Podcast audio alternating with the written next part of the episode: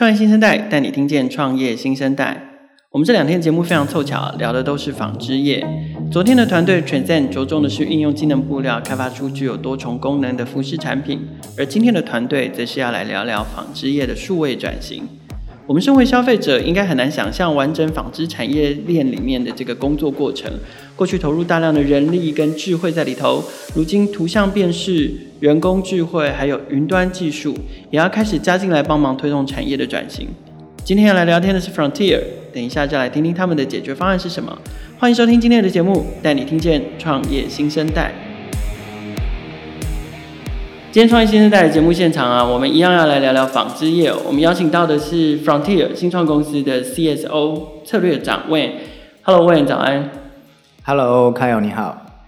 呃，Wayne，你可不可以先介绍一下？因为我们刚刚在前面聊天的时候，你自己你有聊到说你自己呃，其实学的是金融，然后可是后来进到的是纺织业，一直以来都在纺织业里面。可不可以聊聊你自己还有你们团队的背景？就是。我我很好奇，你们这群看起来很年轻的人，然后最后怎么会组成了一个针对这么传统的产业做的事情，这样子？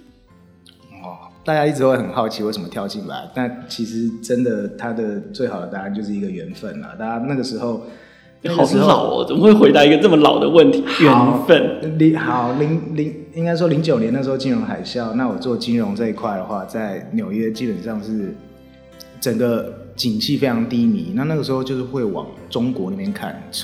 之前在零九年之前，对于中国的整体印象就是只有去那边当观光客，对，一两次，对。那其他报章杂志上面的了解都感觉那边在大爆发，uh -huh. 好像只要去那边做到什么事，有机会有钱可以赚。是。那有有了这个机会做跟纺织相关的生产型的 O 一个 ODM OEM 的机会。就跟那几个同学一起过去了。Uh -huh. 那其实我那回到我们团队核心主要是 Victor、Jin 还有我。那我们在大学就有同学，uh. 然后各个各个都是，嗯、呃、Victor 是 engineering 的 background，、uh -huh. 然后 Jin 他跟我都是比较 finance 跟 economy，、uh. 但他之后有嗯接触多涉猎比较多行销，uh. 然后在纽约的时尚圈其实也待了一些一些时间，PR 的部分，uh. 所以就也、其实就是这样就去了中国了。OK，所以基本上你们整个就是、嗯、呃，都跟呃整个时尚产业或者是纺织产业、成衣产业是是是有接触的，然后就陆陆续续做到现在。对，那个时候没有特别挑，就觉得哎、欸、有这个机会了，那就先把握住再说。因为反正不管进去哪个地方，都要从零开始学，嗯，没关系啊，就试试看吧。那你们是从什么时候开始？就是突然冒出你们现在，我我们还是继续卖关子，等一下再告诉大家 Frontier 在做什么事情，跟跟解决什么样的问题。但你们是从什么时候开始跳出了这个念头，决定做现在这个创业项目？然后呃，原因是什么？嗯，如果说你今天是问我们另外一个 founder Victor 的话，他会跟你说，他第一天到那个中国的时候，他就已经有这个想法了。那我觉得这个这个想法，它其实一开始是很很比较模糊，对，比较嗯，就觉得这东西怎么会用怎么会用这样纸本这样疯狂的翻，然后到最后找不到东西呢？应该有找什么找什么？谁谁要找什么东西？找产品，找公司内部的产品，布料吗？对啊。为什么是在一座大山里面这样子跳进去，要在里面翻呢？听起来很，而不是而不是有一个也许更有系统性的可以做一些搜寻。听听起来很像我们设计部门在翻那个 Pantone 色号的概念是一样。对对对，不是说翻 Pantone 色号不好啦。对。不过呃，当你碰到五千个布片的产品，尤其是布片，它其实它的它的发展可以是永无止限的。从、嗯、某种角度上来讲、嗯，不管说是它的。生产的工艺，或是它的颜色，或是它的后段的处理，其实它都有无限可能性。所以，所以就是从材质到颜色，到它的工法，然后甚至到它可能呃，像你刚刚讲后段的处理，可能还涉及了呃，最后这个这个布匹织成之后，它的厚薄等等的都不一样。所以这几个不同的变因乘起来，它可能就有呃成千上万个布片。对，它最后可能变成技能性布料，它最后它最后有可能就是台湾的一个强项，它有可能是时尚 LV、Burberry 或者是其他的时尚品牌 Active Wear 对。使用的东西，或者是说它有可能是更 technical 一点，比较偏向是登山或是滑雪嗯哼，或是它有可能另外一面一个面向有可能是工装或是汽车内装，其实这些都是在纺织业里面会碰到的。所以你，所以你刚刚说，如果呃，以 Victor 到中国的第一天，他就想要做这件事情，那大概是什么时候？就我我想知道这个问题存在了多久？二零零九年哦，所以十一月一号吧。OK，十一月一号的这，是十年前左右的事情。十一了，十一年前的事情。Uh, OK，好，那真的让你们下定决心说，我我要来，我要来解决这个 pain point。对，我想要用一些新的技术，我想要用新的方法，而且我想到方法了，我要来解决这个，要在茫茫布片里面，然后用用这么人工的方式，一本一本翻，一样一样查找，靠人的记忆去找出说我想要找的那个布片在哪一本的，大概在哪里？这个问题你们是什么时候下定决心要做，要要解决这件事？大概是在六年前左右，已经哇，所以也六年了。对，那你们真正服务上线是？我们真正服务上线是今年年初，哇哦！所以这件事情研究了六年，对，OK，好，因为在这年这，因为在这六年之前有，就像我开始讲了，那个想法有，但是同时有其他九十九个想法，所以当你所以就变变成是一百件事情在落实，那、嗯、但是到了六年前之后，那一百件事事情被 narrow down 到 OK。好像有十件事情这件事可以开始做，oh, 所以你们，所以你们那个时候不是一刚开，就是说不是找到一个 solution 开始研究，而是你们还在尝试各种的方法。就像我说的，我们刚跳进这个产业，就是一只，就是几只大菜鸟，怎么可能就是说立刻可以知道哪一些地方可以直接的突破？Uh -huh, 一定是把每一件事情都是先有办法搞懂。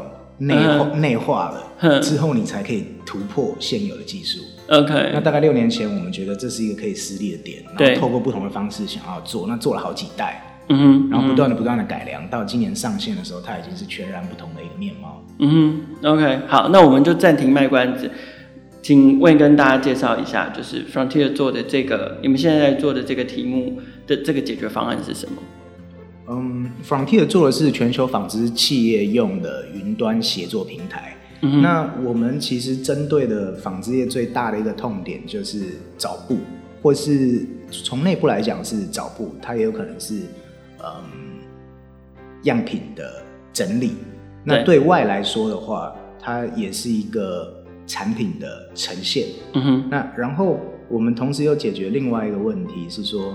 在纺织业界的资料比较分散，对，它存在纸本，它存在 Outlook、Excel 不同的地方。嗯。那我们透过一个比较简单的上传方式，可以把所有相关的资料拉到同样一个界面上，让使用者比较容易一目了然的能够去做完成他的一个工作，不管是找布啊，嗯、或是不一样开发、嗯，或是样品呈现，或是管理等等。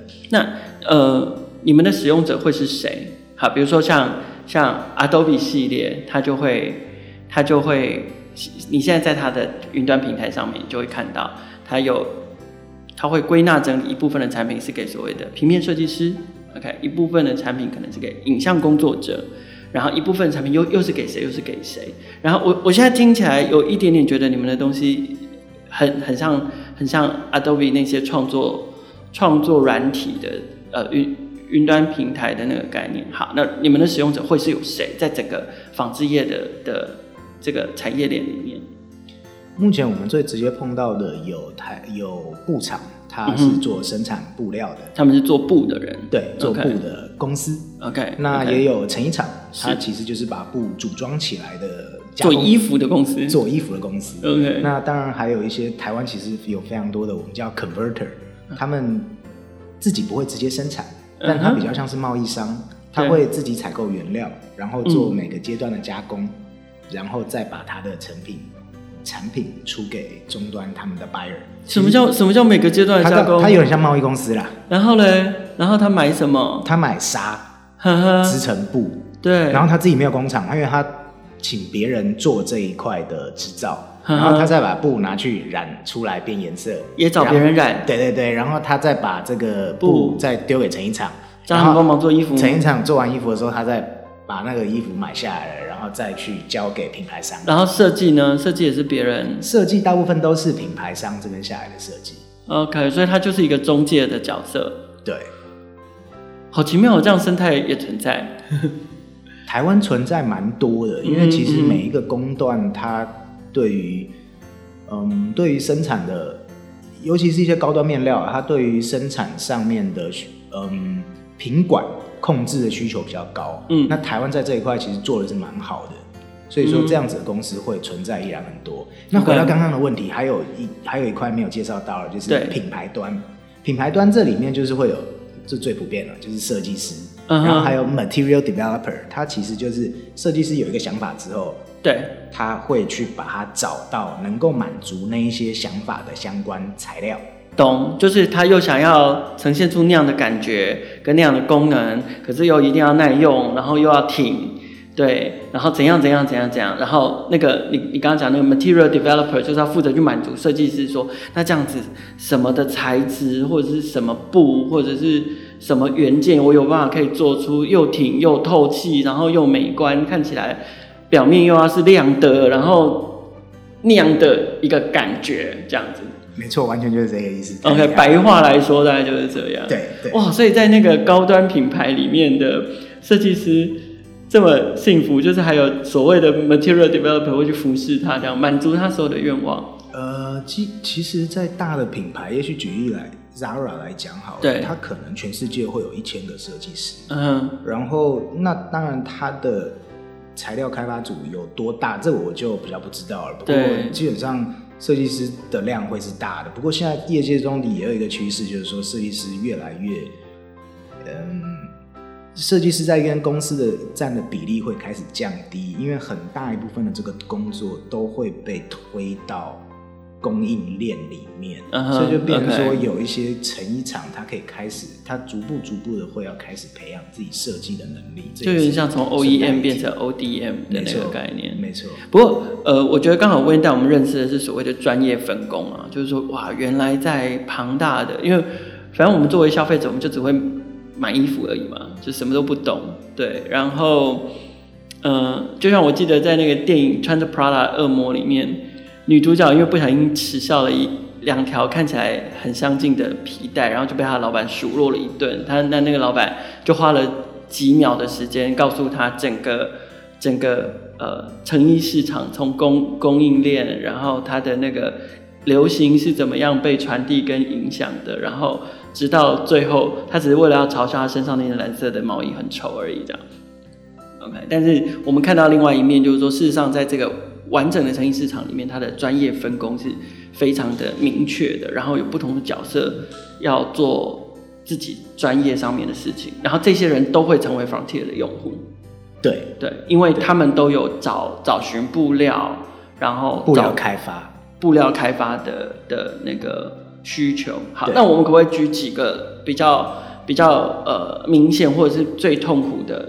过去在这样的就是翻翻布片这样的使用流程中最痛苦的使用者，可不可以来跟我们描述一下？就是说，如果我是一个来，我是一个 designer，或者是我是一个刚刚讲的 material developer，好了，那我要怎么使用 Frontier 做的这个布料的图书馆？OK，传统的情况是说，美国的一间品牌，假如说一个运动品牌，他今天想要开发一块 running T-shirt，然后他就会剪一块他觉得已经不错的布，但不够好。然后他就会把它丢到他们的香港的办公室，然后他们香港办公室就是手动把丢丢到香港办公室，就是要真的是寄过去啊，不是真的用丢，对，FedEx FedEx 过去。那这样就有一个时间了，对不对？抓七天吧。对，真的薄的话可以抓三天，但是加上一两天清关，可能就七天 五天了。那到那边之后，香港办公室他会做的事情，以前如果采购都在香港的话，就把它剪小块，香港这边撒一圈，那香港的这一些 buying office 又再往它的供应链里面撒下去，有一部分有一部分小块，对，没错，真的是越剪越小块，它到最后会像指甲的大小。那台湾很多真的。那那我们，可是可是我惊讶的是，可能两片指甲的大小。OK，可是我惊讶的是，最后拿到这么一小块布的人，他仍然有办法知道，就是靠这一小块布，他他有办法很清楚的知道跟掌握他客户的需求。我觉得这个智慧真的很了不起，哎。可以的，哇、wow！你把，因为因为其实我真的需要只只是里面的纱，所以严格说起来，我也许只要能够一条都可以这样。当然，如果只有如果纱只有一种的话，那就有。但是，但我我的意思是说，即便这样子小布片，就是在这个产业里面的这一些师傅他都有办法把它的成分大概分析出来，以及它的结构，他看得到，即便是小片，然后他也可以把它沙抽出来之后，大概知道是用什么样的沙，所以还是可以的。但是这整体来讲，就是是一个非常辛苦的一个过程。对啊，希望这些师傅要长命百岁。这这些师傅现在变得是相对来讲变得越越来越少了，对，越来越珍贵啊。好，那所以呢，现以前是这样，对，就是从一大块，然后国国国际贸易运输，然后寄寄寄寄寄，然后渐渐渐渐渐一直往下，嗯、一直往下。是，但现在呢？如果现在然后然后还有一点就是说，他、嗯、到最后回来的东西，跟你一开始要的东西根本就是完全不一样。一开始一开始你要一开始你给他一棵树，然后到最后回来的东西是一片叶子。嗯哼，因为。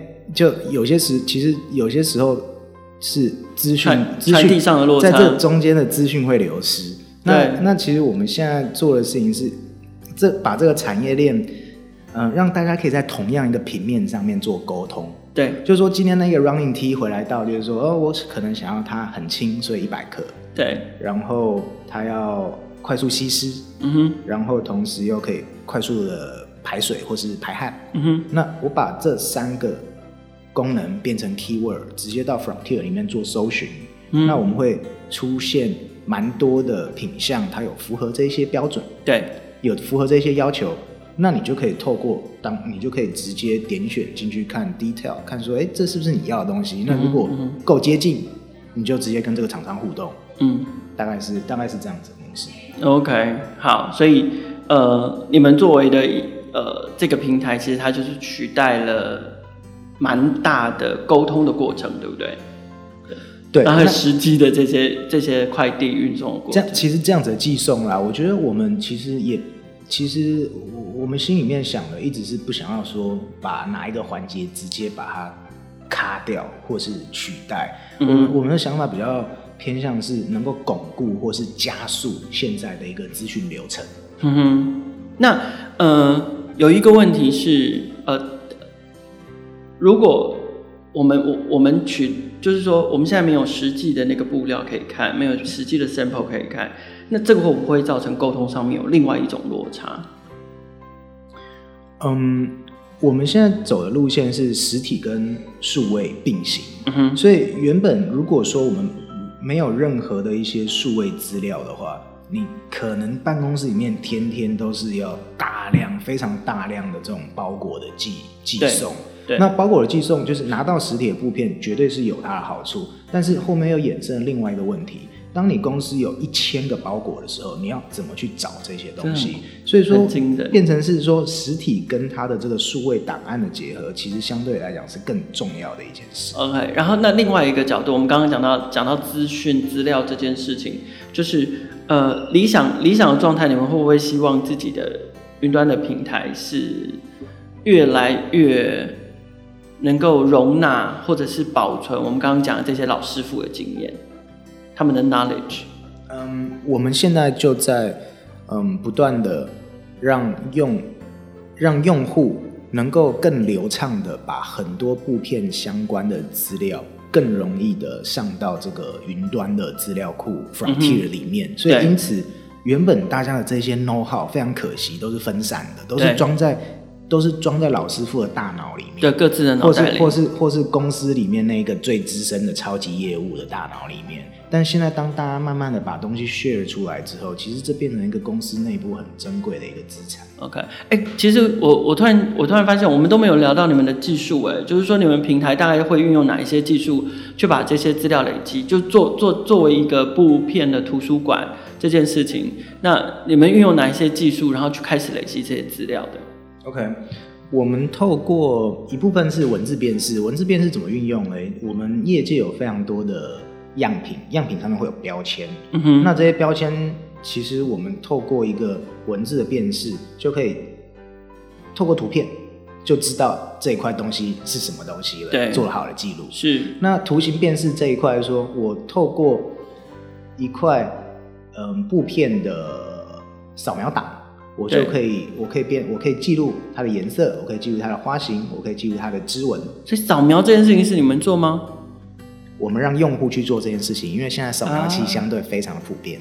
哦，我懂了，就是说你开发出这个平台，然后你鼓励大家一起把东西放上来，就像你说的嘛，让大家在不要存在在各自的大脑里，大家在同一个平台上面做事。所以，呃，某种程度你就是鼓励 UGC，然后他们可以把他们的内容放上来，这样子。对对，啊、我们希望把这个工具就是直接放到用户的手上，以最低成本的方式。那为什么会是用 Scanner 呢？因为大部分的公司都已经有了，他不需要再去添购额外的器材。他也不需要送他的人去学习某种复杂的软体，回来之后才才会才能够开始。可是扫描回来那个 quality 会是一致的吗？扫描其实相对是蛮 OK 的，就你们会制定标准给他们？有一些基本的标准，那市面上扫描器基本上可以达成。不过更重要的是，因为我们把很多的一些呃档案清理、归纳、整理的动作放在云端上，是，所以才可以让。用户他进入的这个门槛，然后有时候更大一部分是他的心理障碍，嗯，可以降低。我就觉得这个是真正的这个最最重要的点，让大家觉得这不是一个很复杂的事情，其实没，嗯、其实很简单。所以呃，基本上你们透过云端的技术打造了一个平台，然后呃，在辨识这一端，图像跟文字辨识这一端是你们来做，然后 content 就是就是所谓的。布料啊、图像啊，这些是由用用户来贡献，然后一起一起做出这个资料库，这样。对，那也因为我们其实在这个产业时间蛮长的，所以大概会知道能够设计出来的一些界面，还有里面的一些栏位是整个是比较比较适合这个产业里面的这样子的产品的。嗯哼，等于，也就是它的 UI 的部分吧，是更适合软性材质跟织品在使用的。这样子的页面，整个视觉啊，还有资料的呈现等等。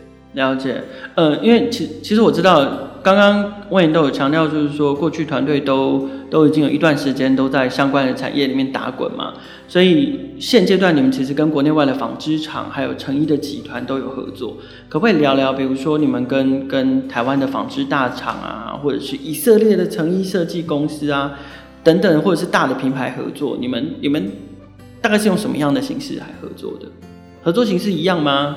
然后合作形式都不太相同哎、欸。我先可不可以跟我们聊一下？好啊，没有问题。我先从成衣厂开始好了。成衣厂它的传统商业模式都是说，它会从它下面的一堆布厂拿一堆布，然后打一堆样，然后最后交给品牌商。嗯、那透过我们的一个数位流程，它其实可以直接用。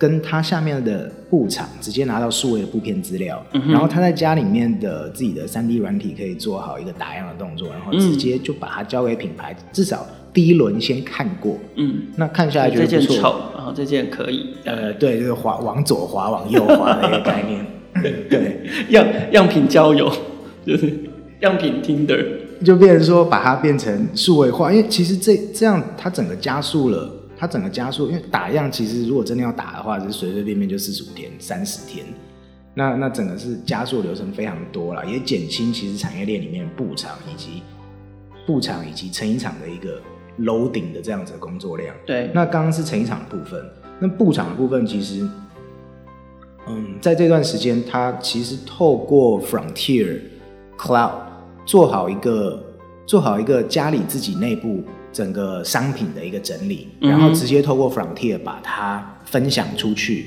对，给他的算是算是 Virtual Window、Virtual Showroom，直接给他的品牌的客户做挑选，嗯，这是布厂的部分。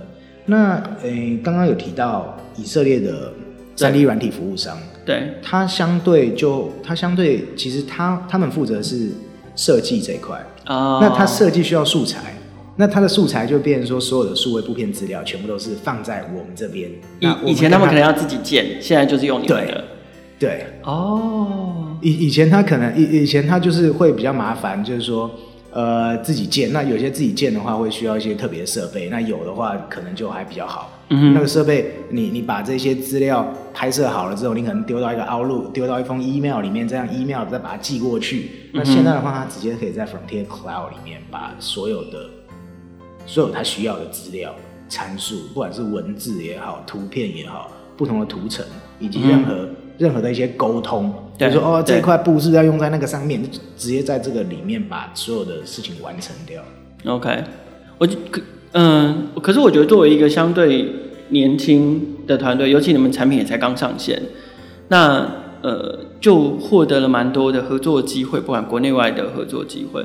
这可能这好像不单单是就是一句说你们就是在相关产业已经十十多年了，所以对，就是可不可以可不可以说一下你们你们怎么打通打通这些合作关系的？因为呃毕竟一个新的品牌平台，然后而且其实你在沟通的是一种新的。使用行为，OK，工新的工作方法，一定这中间都需要一些说服跟沟通。你们怎么怎么去努力打通这些，不管是国内的传统的大厂，国外的大品牌，然后或者是像我们刚刚讲以色列的新，他们特别是做三 D 成衣设计的这种新的公司，就怎么去怎么去说服他们的？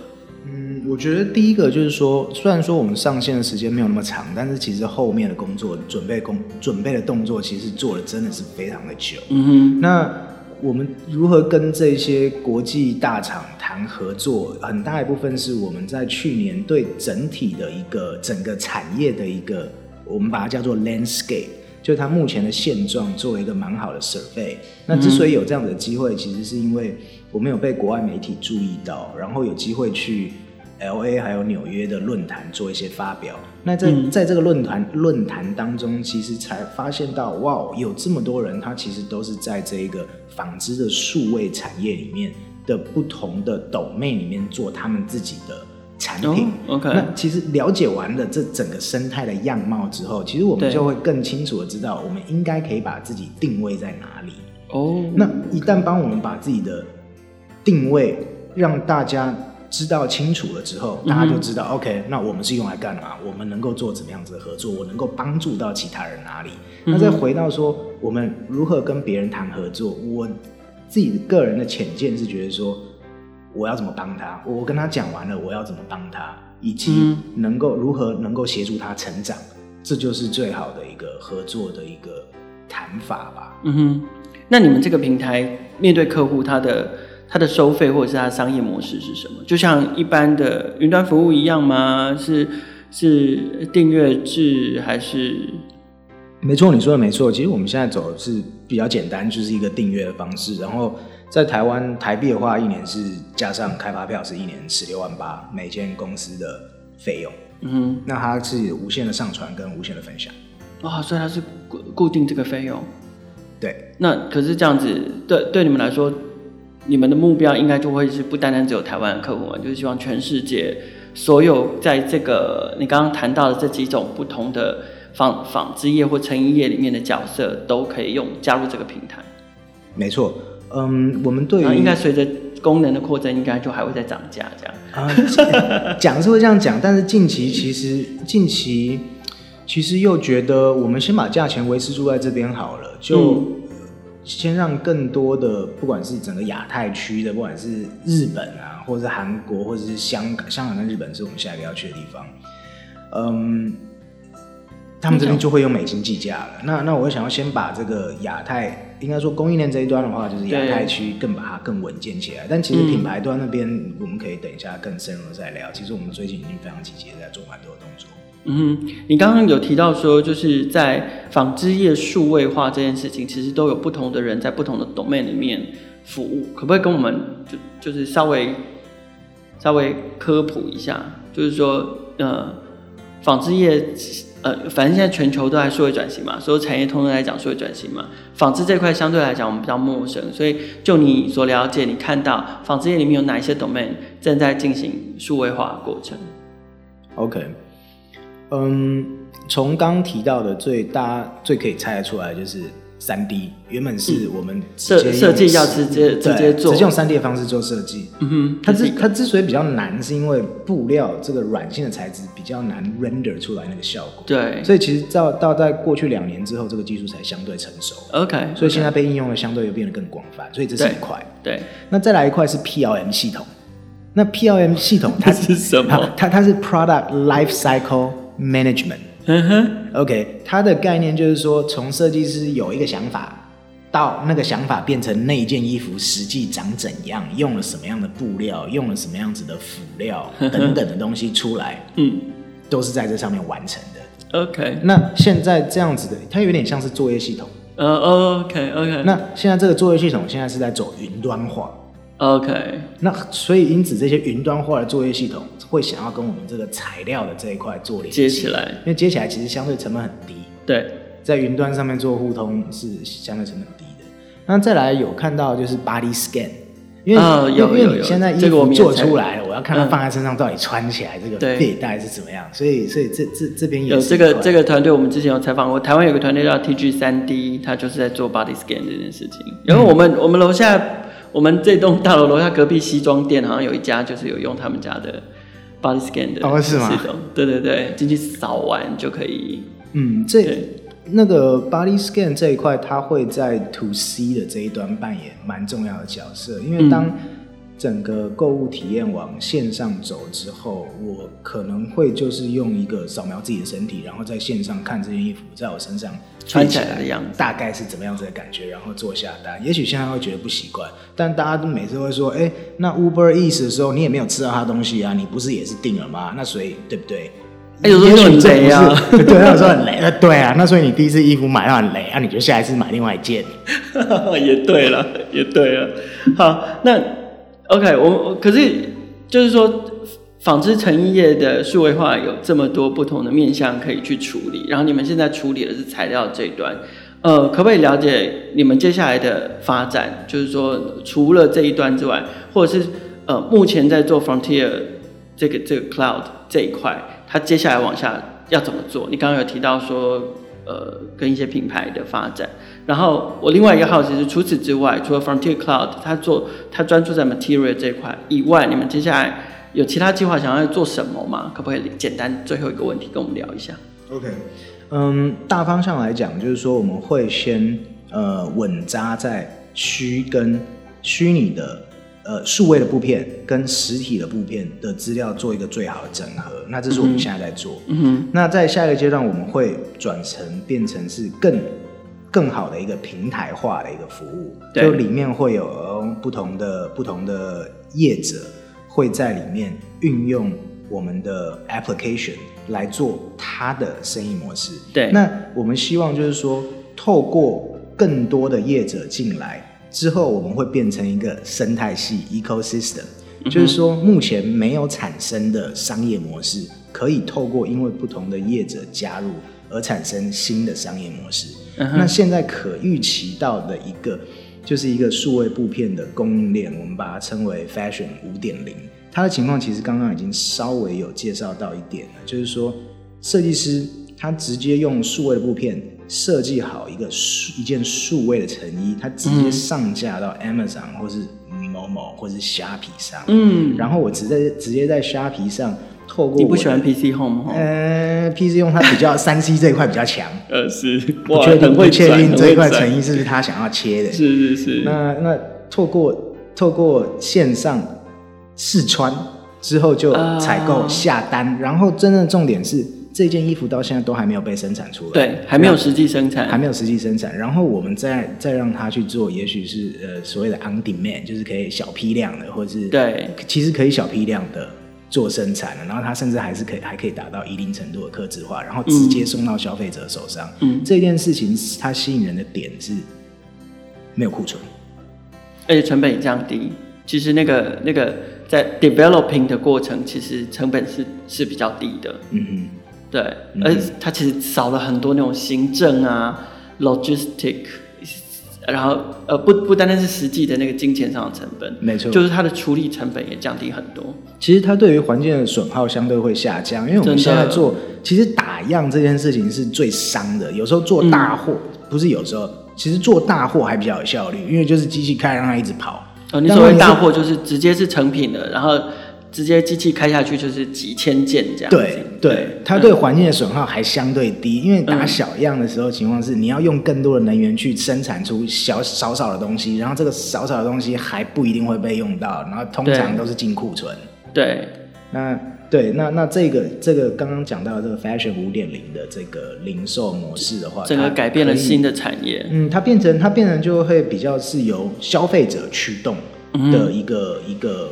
一个商业模式，变成说消费者他看到哦，他可能这个新秀设计师他他的东西现在很夯，然后大家狂买，那就是会从一个、嗯、会会从消费者的这边来来产出这样子的流行趋势。嗯哼，OK，所以这个 ecosystem 的打造跟不同 player 的串联，这是你们也同步会希望由你们带头来做的事情吗？我不敢说由我们带头啦，但是我们会提供一个大家，呃，或者说主动，你们有主动要开始一个一个这样把它串起来这件事。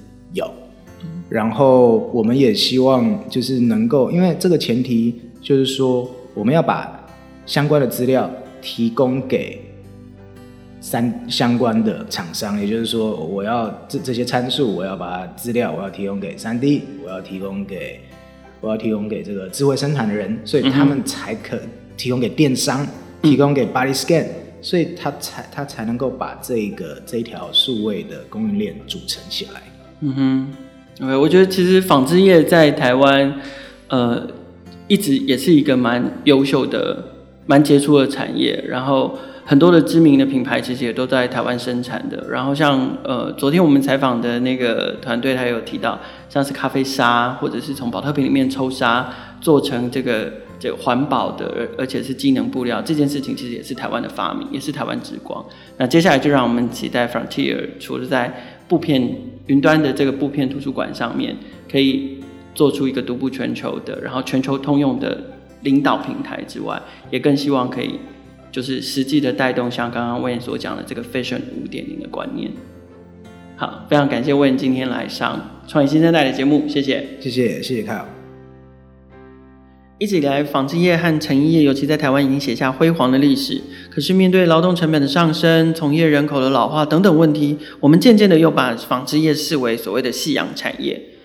日落之后，当然势必也要迎接日出。透过数位科技推动数位转型，台湾的纺织产业还有相关的新创公司，一定能在世界的舞台上再次骄傲。如果你对 Frontier 的服务感到兴趣，可以在创业小聚的网站上面找到更深入的文字报道。当然，在节目的简介里面，我们也有他们官网的资讯。创业新生代的节目每周都会固定更新，并且在 KKBOX、First Story、SoundOn、Spotify、Apple Podcast 还有 Google Podcast 上面播出。欢迎不同平台上面的听众朋友订阅跟分享我们的节目，和创业小聚一起共同关注创业新生代。